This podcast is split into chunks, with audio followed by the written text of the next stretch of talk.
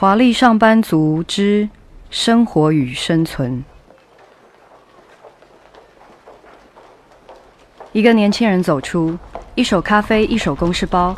他呵欠连连，眼睛睁不太开，一大口喝了半杯咖啡。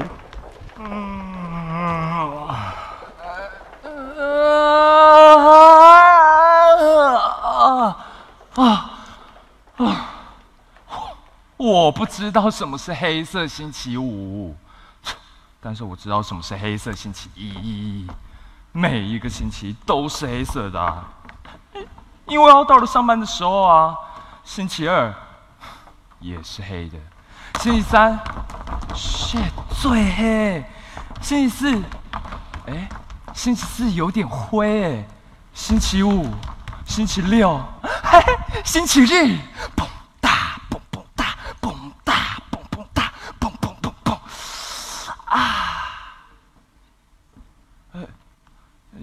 又到了星期一，不是我我不知道是不是只有我们年轻人有这样的感觉，还还是所有上班的人都有这样的感受啊？可是可是为什么那些大人喜欢说我们年轻人懒？嗯，不努力，还喜欢说他们以前怎么辛苦、怎么努力的。有哪一个年轻人出生下来就喜欢上班的嘛？所以问题不出在我们年轻人身上啊，问题是出在上班这回事。对，为什么要朝九晚五？为什么不能每一天下班就发薪水？为什么分红不能每个月分？为什么年轻人一定要从低层做起？你看我这样子爬到较高的位置，有了钱都已经人老珠黄、心肌梗塞、前列腺肿、前前列，我赚的钱都赚去给医生了，这还搞屁啊？那那上班到底是要怎样啊？上班就要有趣啊，嗯，有活力啊，这样做事起来比较有效率嘛，有有效率才会成功，成功才会有钱，有钱。有钱就能实现我的理想，我的名字就叫做理想，李安的李，梦想的想。我今年二十四岁，我的理想就是要去。其实我我也不知道我刚刚在说些什么，哦，但是我现在要去上班了。Shit，又迟到了，啊！看这个节目看很多，不知道原来站在这里的感觉是这样，看不见你们。在座的各位，呃，如果这个故事要让大家继续写下去的话，啊，你们会怎么写呢？还是大家基本上觉得它不算是一个故事？因为谁不知道啊？就是这些要上班的礼拜一都是我们很讨厌的，就是基本上你可以说。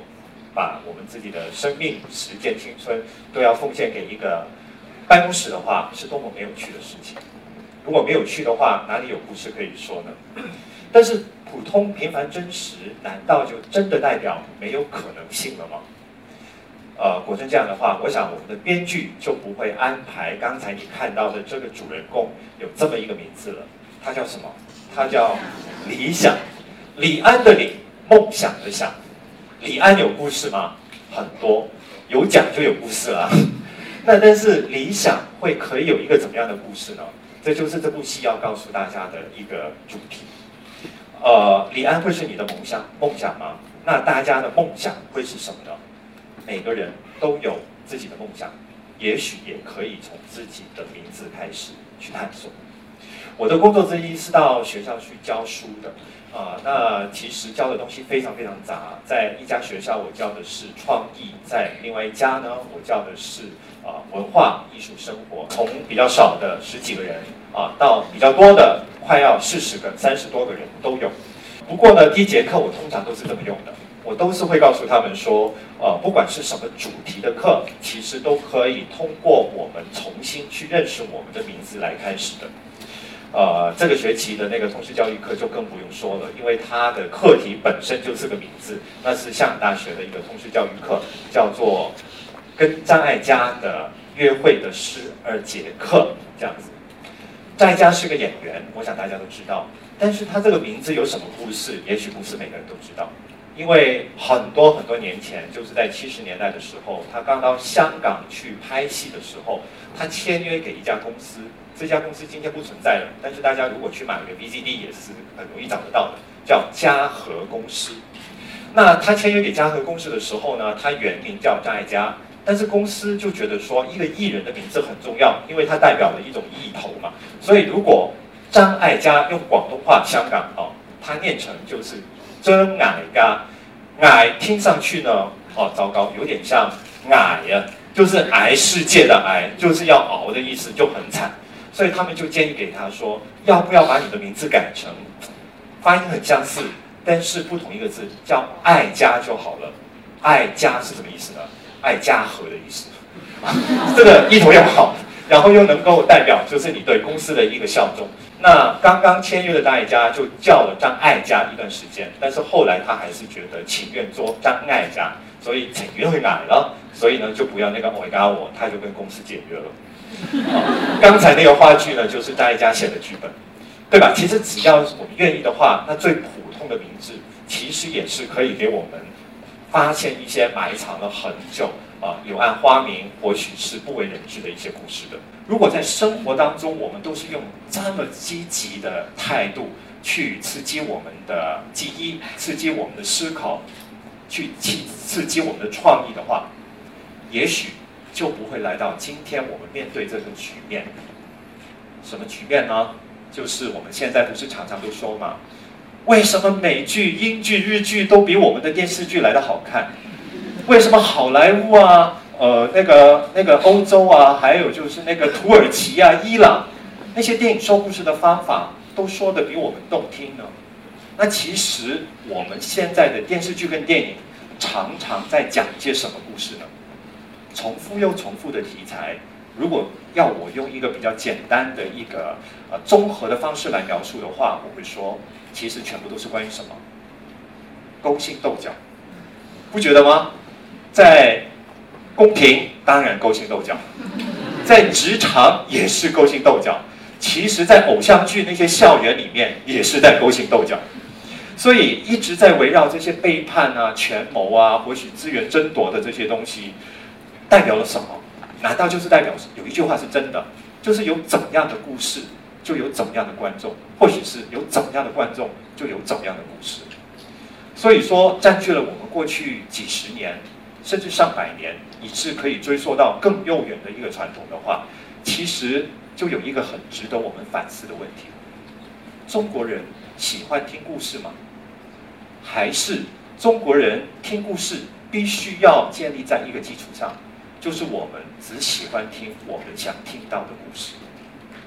举个例子吧，京戏不就是这样吗？很多的剧目，但是大部分都是关于帝王将相、忠孝节义的。那如果软性一点点的，我们说上海的那些粤剧好了，演很多很多遍的，岂不都是同一批的才子佳人、爱情神话吗？那如果说来到了二十二十一世纪的话，中国人最熟悉、最爱听，听了之后觉得最有共鸣、最有自我认同感的那些故事。是谁笔下的故事最多呢？我会说是金庸。如果金庸没有在一九二四年出生，如果金庸没有在一九五五年写出他第一本武侠小说《书剑恩仇录》的话，你猜我们今天打开电视还有什么可以看？很多留学生去读书的时候，他的皮箱都轻了很多了。唐人街，唐人街的很多生意都不用做了。光是《神雕侠侣》，大家知道吗？有多少个版本？八个版本，光是从二千零六年到二零一三年，大家知道重拍了多少次吗？没有很长哦，七年而已啊，两次了。所以如果说每十年十一个世代的话，其实金庸的这个《神雕侠侣》被重拍的密度已经证明我们的这个世代化已经加速化了。也因为这样子，让“经典”两个字好像失去了它的一些光芒，失去了它的一些价值跟意义。我们为什么喜欢听那些我们非常熟悉的故事呢？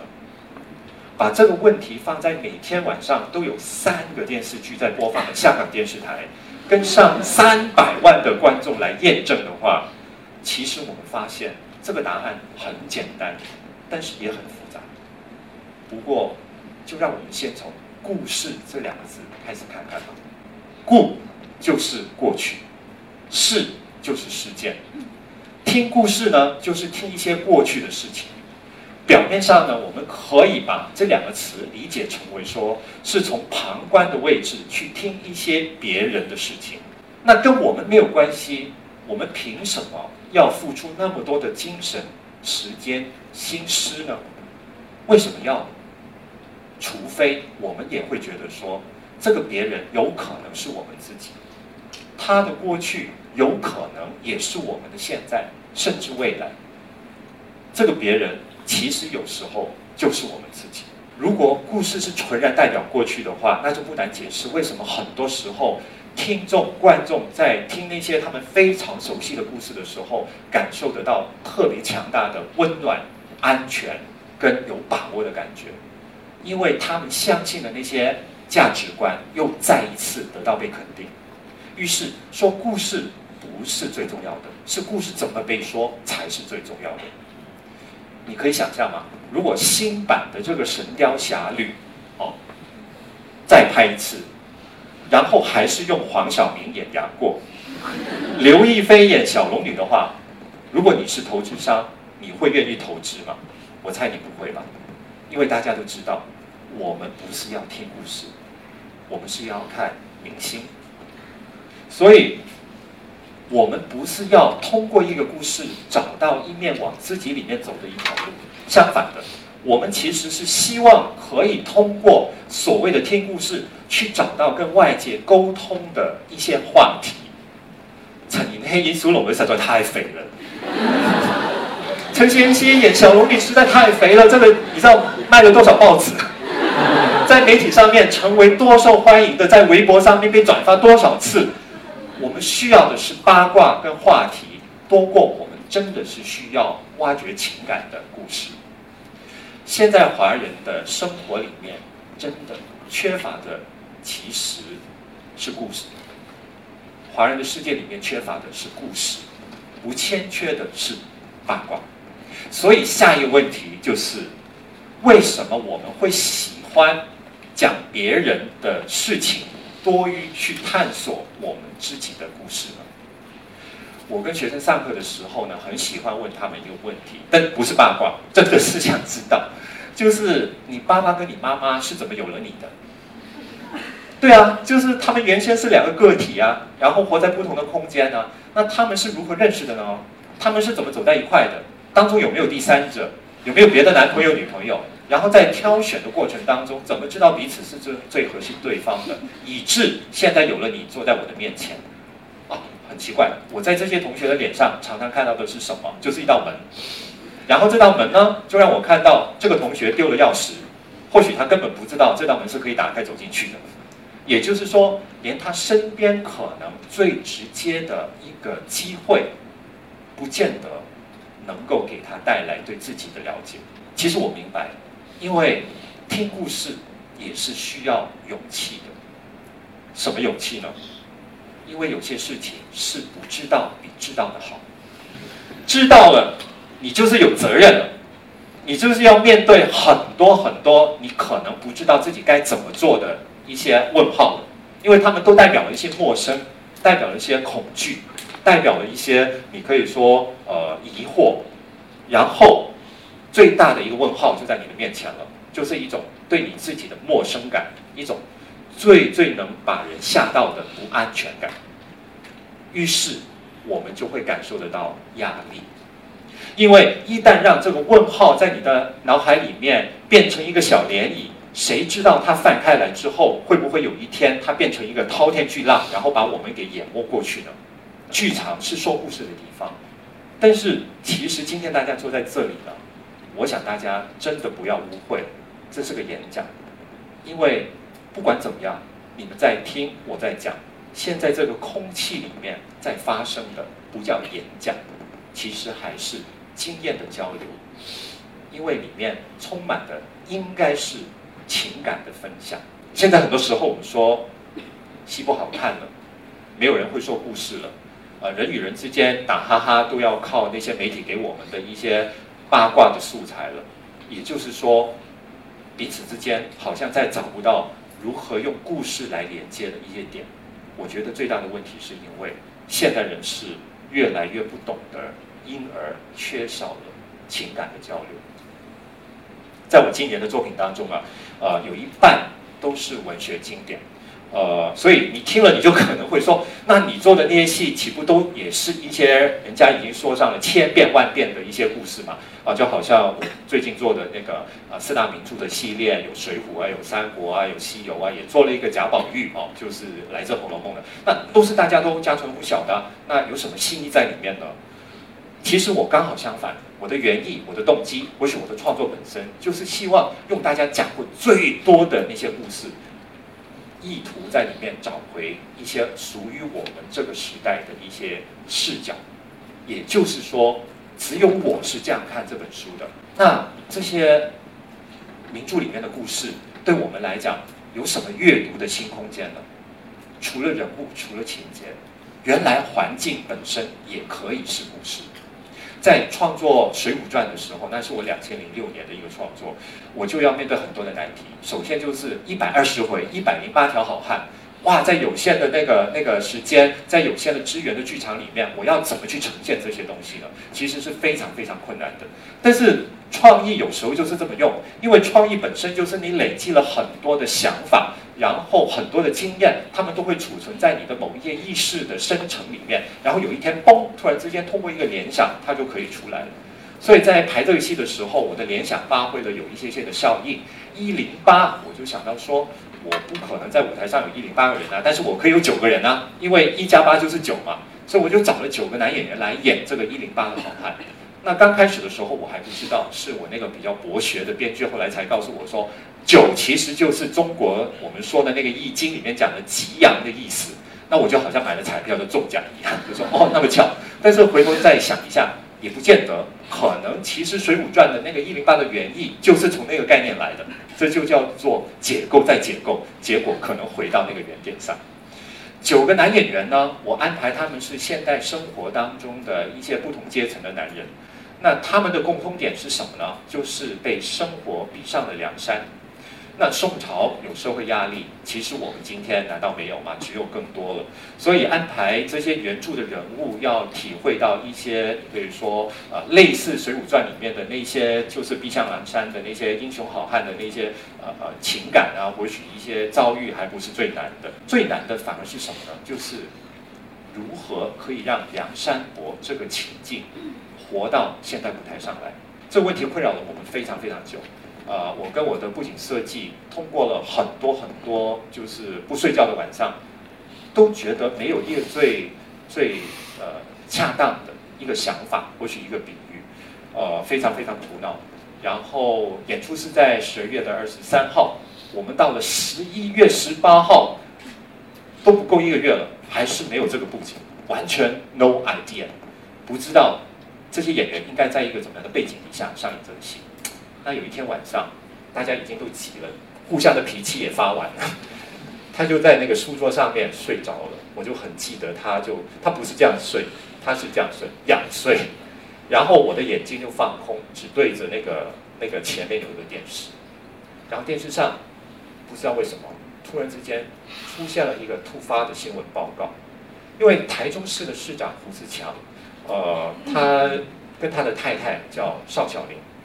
到高雄为高为到高雄为高雄市的市长，好像叫对黄俊英复选的时候，在回程搭车往台中市的时候发生车祸。呃，电视的描述是非常仔细的。他就说有一辆小货车呢，本来是跟在他们后面的，但是因为那个司机心急，所以他就超车。然后超车的时候呢，就超过去的时候，跟呃他们这辆车就产生了碰撞，然后就让他们的车呢就呃撞翻，然后撞翻了之后就在那个地面上就拖行了很多公尺。然后胡志强他是清醒的，但是他的太太笑小玲刚好就坐在那个车边吧。他是睡着了，所以他对这件事情的发生是完全没有自觉的。然后，因为他没有自觉，他也不会有任何的抵抗，以致在拖行的当呃的过程当中，他的脸跟他的左边的这个手臂就被拖行了几公尺，就身受重伤。那邵小玲她本身不是政治人物，但是她在嫁给胡志强之前呢，啊，她是一个你可以说给人家希望的一种玉女明星。她结婚离开水龙凳的时候，的确是让很多人觉得，啊，我们又少了一颗玉女了，哦，就是没有了一种一种呃幻想的寄托，是蛮可惜的。但是她放弃了女明星的身份，还只是她某一种光环之一。那另外一个呢，就是她愿意放下了身段。放弃了很多豪华的生活呢，就跟一个虎留学生到了英国去留学，哦，所以这个新闻当天就把他们很多的过去都抖了出来啊，我们就一直一直在看他们去留学的时候，只有一个二十八岁，一个三十岁，那当然是很年轻了。然后新闻片段播出他们恩爱的那些照片的时候，对照着其实在医院里面那个情况非常危险的邵小明。就成为当天晚上所有人的情感都集合在的同一个点上。可是，这个跟《水浒传》的舞台设计有什么关系？《水浒传》有一个副题叫 “What is man？” 什么是男人？我之所以会有这个提问呢，是因为作为一个我自己给自己的一个目标，就是激发思考的一个导演。呃，我真的不是要用三个小时的舞台来告诉大家说，我也能拍一个大家在舞台上看的《水浒传》，而是我想问，这本书如果在中国有这么悠久的影响力的话，今天它对我们还有什么意义呢？那《水浒传》跟中国的四大名著另外三本是一脉相承的，就是都是以男性的思想跟价值观为主导的，《三国演义》啊，《水浒传》《西游记》。所以《红楼梦》很特别。那这种以男人思想为主导的这个主题，一百零八条好汉都是铁铮铮的汉子，有泪不轻弹，就让我很想去反思一下：这对我们的生活真的有帮助吗？男子就一定不能流眼泪吗？男子就一定不应该有对痛苦的感受能力吗？就一定不能够去表达他对很多事情直接的感受吗？男人就因为他生下来是男性，所以他就要完全用铁铮铮的、硬邦邦的来符合别人对这个名词“男人”的要求吗？所以到最后跟他在一起生活的女人，很多时候都因为他有这个义务，他有这个责任，以致感受不到。他对他的关怀跟爱嘛，甚至有时候男性也会，比如说他的儿子，莎士比亚有个戏啊，叫做《王子复仇记》啊，我想真的看完的人很少，但是有两句话谁都懂得说，就是 To be or not to be。那《水浒传》我那个戏的开场就完全用了这个 To be or not to be 作为一个开头，什么呢？就是撞车了。那这个男人到底他应该是？呃呃呃，表示自己是个弱者的去喊救命呢，还是应该让自己继续是一个强强者的一个形象？但是就看着这个女人要死了，我们来看这个很短的片段。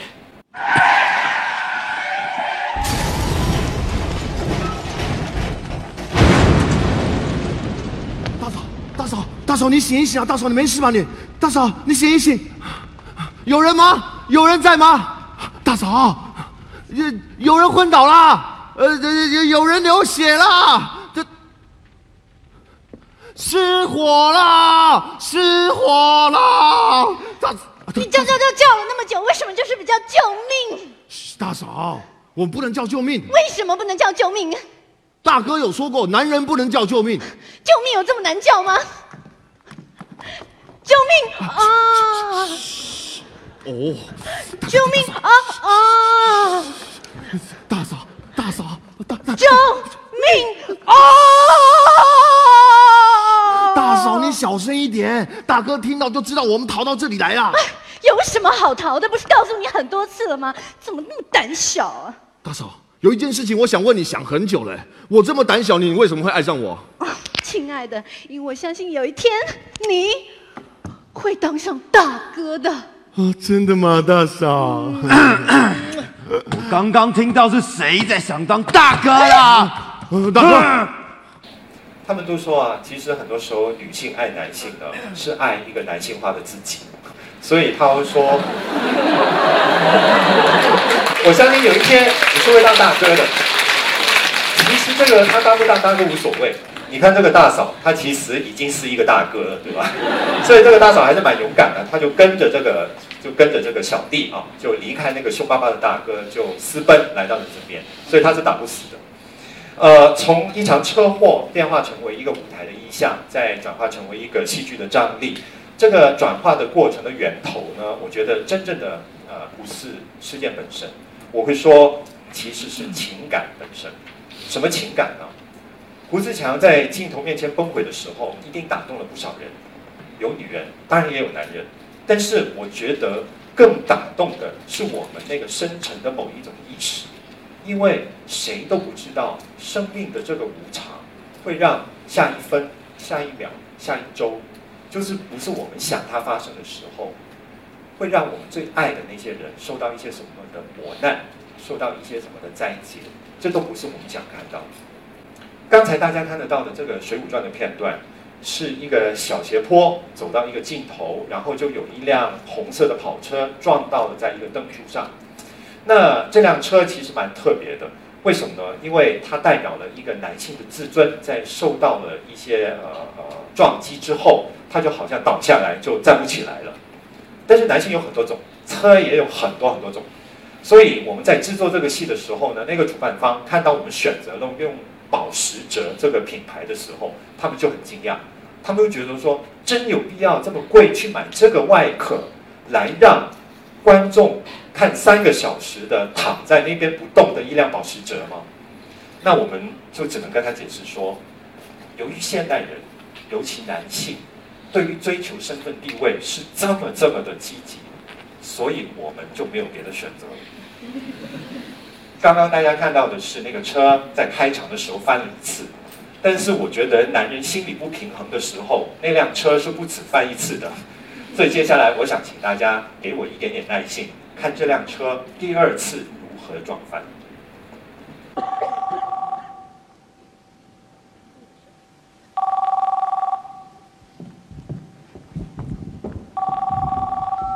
喂，我是，我知道。现在几分了？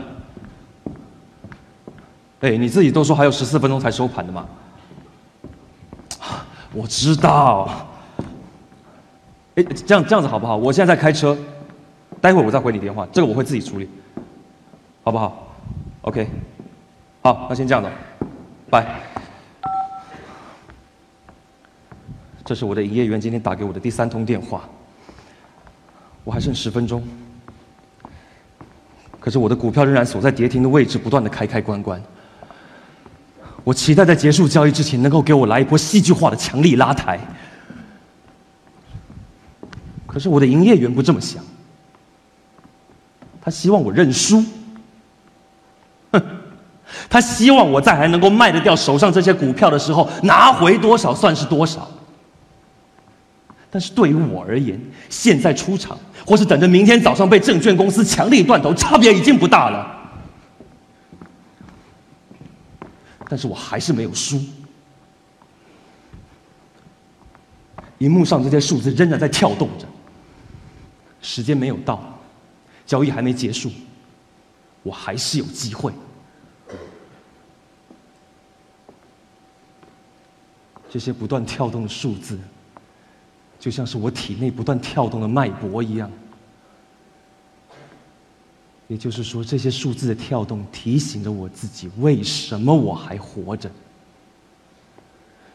那些在别人眼里看起来一点意义都没有的数字，在我眼里看起来非常非常的真实。为什么？因为那些数字就是我现在开的这辆保时捷跑车。我踩着油门的这双 Bailey 皮鞋，身上这件阿玛尼西装，口袋里这是 Mount Block 钢笔，手腕上这只劳力士钻表，放在车后座，在 C N 订的那一束花，待会跟我女朋友去的那一间他妈半年前就要定位的法国餐厅，还有我口袋里面这只 Tiffany 钻戒。在他给我一个感动的微笑同时，我会得到一个我期待已久的答案。Yes。然后我们的蜜月会在英国古堡里，我的小孩会在美国出生，然后在波士顿念书，我自己会在上海退休。我跟我太太会到地中海参加我们小孩的婚礼，然后我的孙子会跟其他的小朋友们说：“你们看，那是我爷爷办的学校。”我的人生应该是灿烂的，所以我不要再去领别人的死薪水，我不要在深夜里一个人吃泡面，我不要在买东西之前他妈的我还要看一下价钱，我不要再卖命的为别人工作，我不要没有收到一个我想要参加 party 的邀请函，我也不要你们这些人明明看到我就好像没有看到一样。我更不要一个我爱的女人为了一个比我有钱的男人离开我。我要比你们强，我要比你们大，我要比你们有钱，比你们快，比你们狠。我要做你们不敢做的事，我要冒你们不敢冒的险，我要拿你们不敢拿的东西。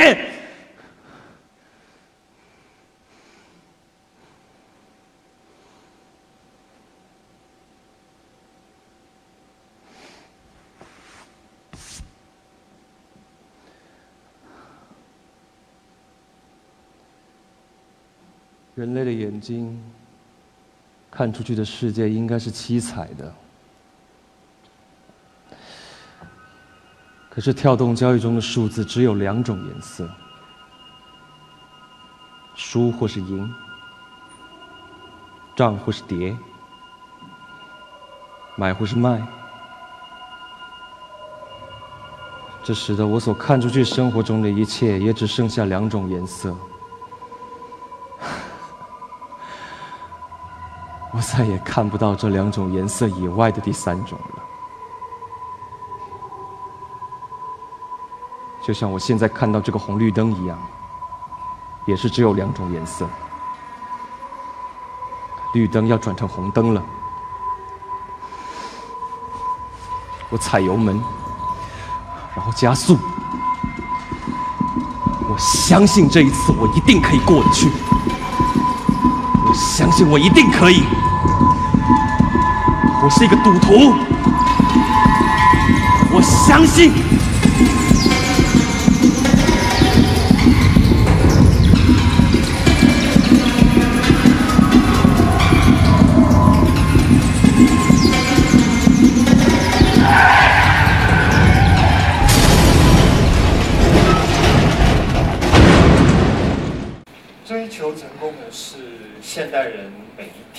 啊，都会每个人自己跟自己就是叨叨念念的一种理想啊。如果不是一种咒语的话，那其实我觉得你也可以说是我们这个时代的一种最普遍的一种痛。社会上呢有很多很多现在身处在地下阶层的人呢，他们也会把往上爬当成他们生命当中一个最追求的一个目标。呃，有时候它不是一个故事，它本身是一首歌。啊，接下来我想大家看一点点这样的一首歌。还记得许多年前的春天，那时的我还没剪去长发，没有信用卡，没有他，没有二十四小时热水的家，可当初都是那么，只有一个破木吉他，在街上，在桥下，在田野中，唱着那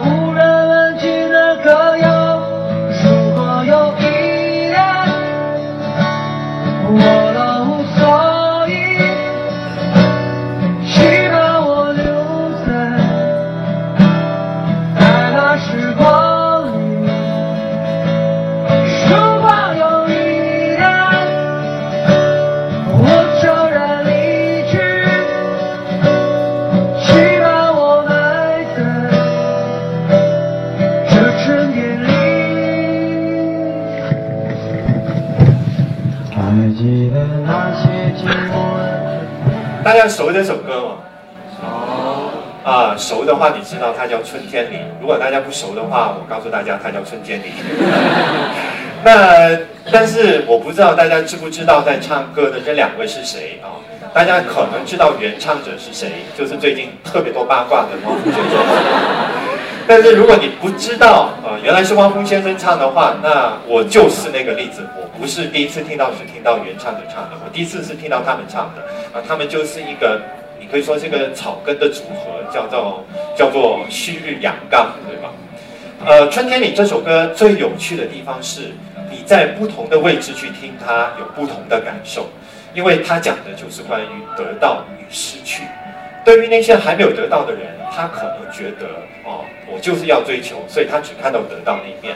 但是对于那些得到而失去了某些东西的人来讲呢，这首歌就非常的感慨了，因为他原先没有得到的时候，他有的那些东西，他今天反而是失去了。呃，所以很多人觉得说往上爬就是他生活当中最大的一个目标，以致我们真的有时候会相信说成功就是快乐的根本。但是在现实当中，也会有非常非常多的故事告诉我们说这句话不是绝对的真理。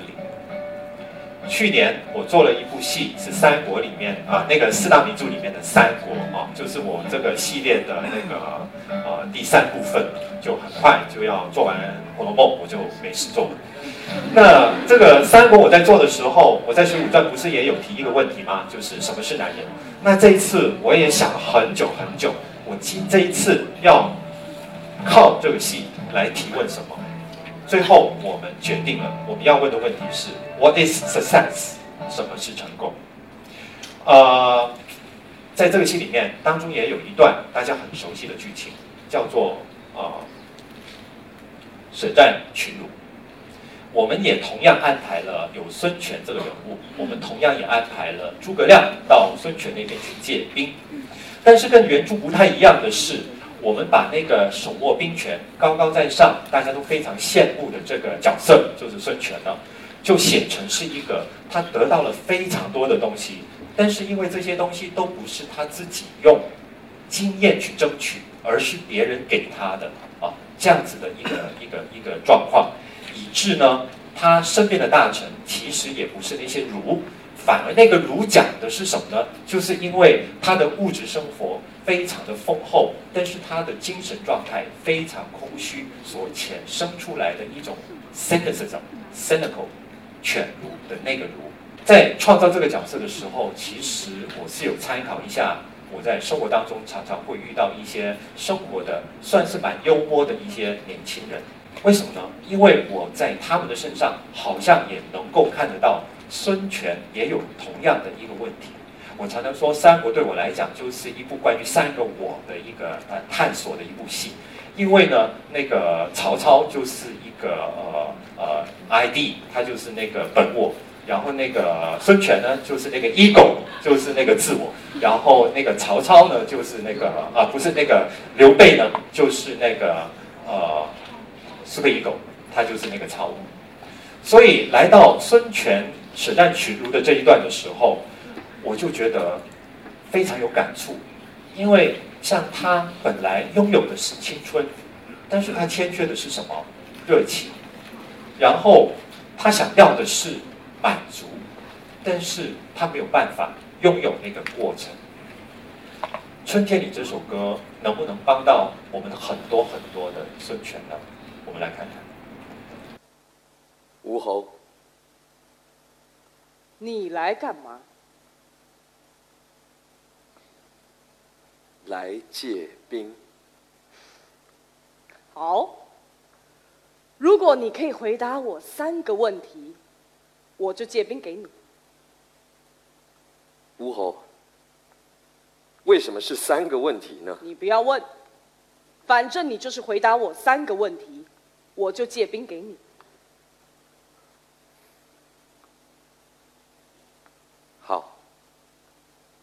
吴侯，您问吧。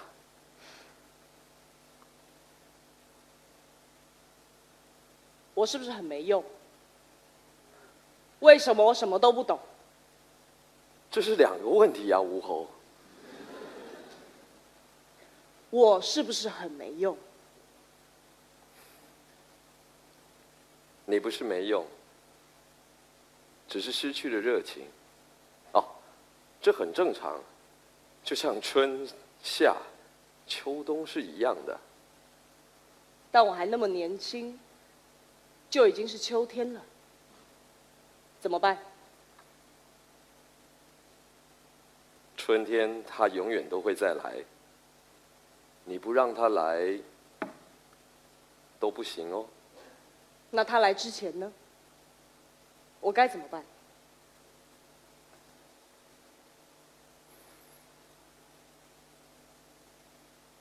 你先借我兵，我就回答你。好，如果你可以在七步之内逗我笑的话，我就借兵给你。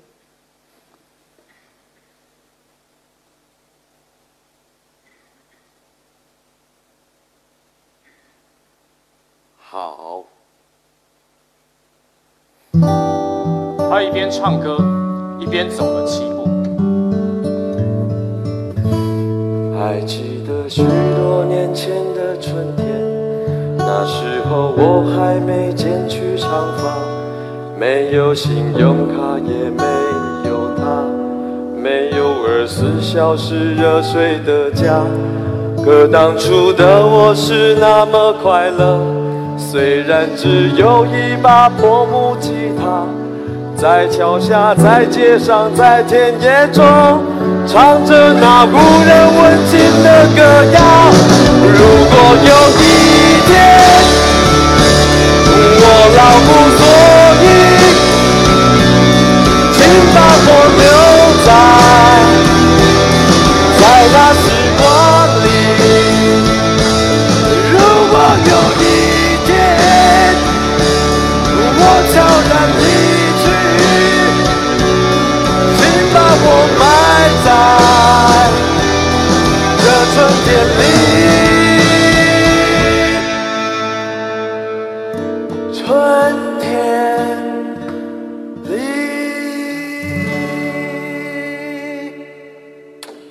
然后死了。孙权大笑。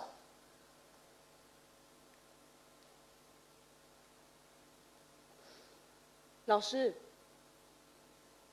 诸葛亮死了，那谁去借东风？人生的倦怠感，就好像我们的冬天，它怎么来怎么去的。有时候我们也可以用一首歌，或许一些故事，帮我们去过渡。有一句话，大家常常也会听说，就是说你的，说是你的就是你的，如果不是你的，就不是你的。这个呢，原来也可以应用在听故事上面，就是有些人听完一个故事之后，可以非常感动，但是有些人完全无动于衷。那听得很感动的人就会说，这个故事说的就是我，但是无动于衷的人就可以找到很多很多的石头，找到很多很多的理由告诉。自己也告诉别人说：“我看不懂。”很有趣，中国人常常用“懂不懂”作为我们去量度情感的一把尺。但是胡志强流下来的眼泪，到底是要我们去懂呢，还是要我们去感同身受？感同身受这四个字呢，表面听起来真的是人人都懂，但是呢，这种本来应该是人人都有的能力。为什么很多时候又不见得可以实现呢？这里容许我提出一个不同的观点，就是在竞争如此紧张的今天，感同身受这四个字已经被等同成为是什么？同理心啊，同情心啊，都有可能是吃亏。以下的这都这这几句话，我不知道对大家来讲啊，听起来它哪一句是比较受欢迎的？或许在你的生活当中你是听的最多的。一句呢，就是。我不害怕付出，我很喜欢付出，我觉得付出就是收获。那另外一句呢，就是如果我付出了，对方不付出，我得不到回报的话，那我岂不很受伤？我觉得生活当中第二句应该是我们在电视剧跟电影里面看的最多的。那大家在听到别人在讲这句话的时候，有没有想过，有一天同一句话也会从自己的嘴巴里面跑出来？也许不是有很多人会用这个文化的质变去这样想什么是故事，同样的，也可能比较少人会用这样质变的角度去看现代人对自由的追求。嘴巴上我们都说我们很喜欢听故事，我们很向往自由，但是呢，一旦明白了听故事跟追求自由不是现成的。也不是说，呃，光凭外在的行为就可以得到的经验，而是相反的，要主动的打开自己，要不畏惧还没有遇到那个面对这个世界已经拥有全部能力的自己，从而必须谦卑，必须宽容，必须要非常非常的开放的时候，我们第一个反应有可能就是退缩。故事让人害怕，其实是完全可以理解的，因为它就如同。内心很多时候让人却步，原因很简单，故代表过去，在追求成功的压力这么庞大的时代里面，每个人的过去都可能代表了一些他无法实现的愿望，也包括为了实现愿望而放弃了的某些自己。打开心中的听故事，就是要放下对控制的执着。放下对预期落空的失望，也是放下对不完满的自己的拒绝跟怨恨。故事让任何东西因为有内容而发亮，再有价值。它其实跟爱是一样的，我们首先要给他腾出很大的空间，因而我们才能够会有感受的。其实一切都是从学会接受开始，没有故事。因为这是一个人人都在拒绝的时代，人人都在拒绝别人，人人都在以为自己很主动。其实拒绝的背面，只不过是在等待。人人都在等待，那还有谁去创造？还有谁去给予？还有谁可以愿意主动的带头的去看见？大家应该看得见，但是看不见的未来。有一位编舞家叫做 Peter Bausch，我很喜欢他。他的作品呢，从来没有一个完整的故事，但是你可以说，只要你投入了他的情感世界之后呢，其实你在舞台上看到的处处分分秒秒，全都是故事。那现在我要说一个故事。有一位观众从他的表演走出来，就问另外一位观众：“哇，好棒哦！刚才。”你知道，就是当那匹白马从舞台的左边走到右边的时候，真的是好棒。但是，哇，这个他是怎么做得到的呢？这个问题让被他问的那个朋友非常非常被难到，因为他口中的那匹白马，其实只有他才看见到。这就是故事对于我们的生命最大的价值跟意义吧。谢谢大家。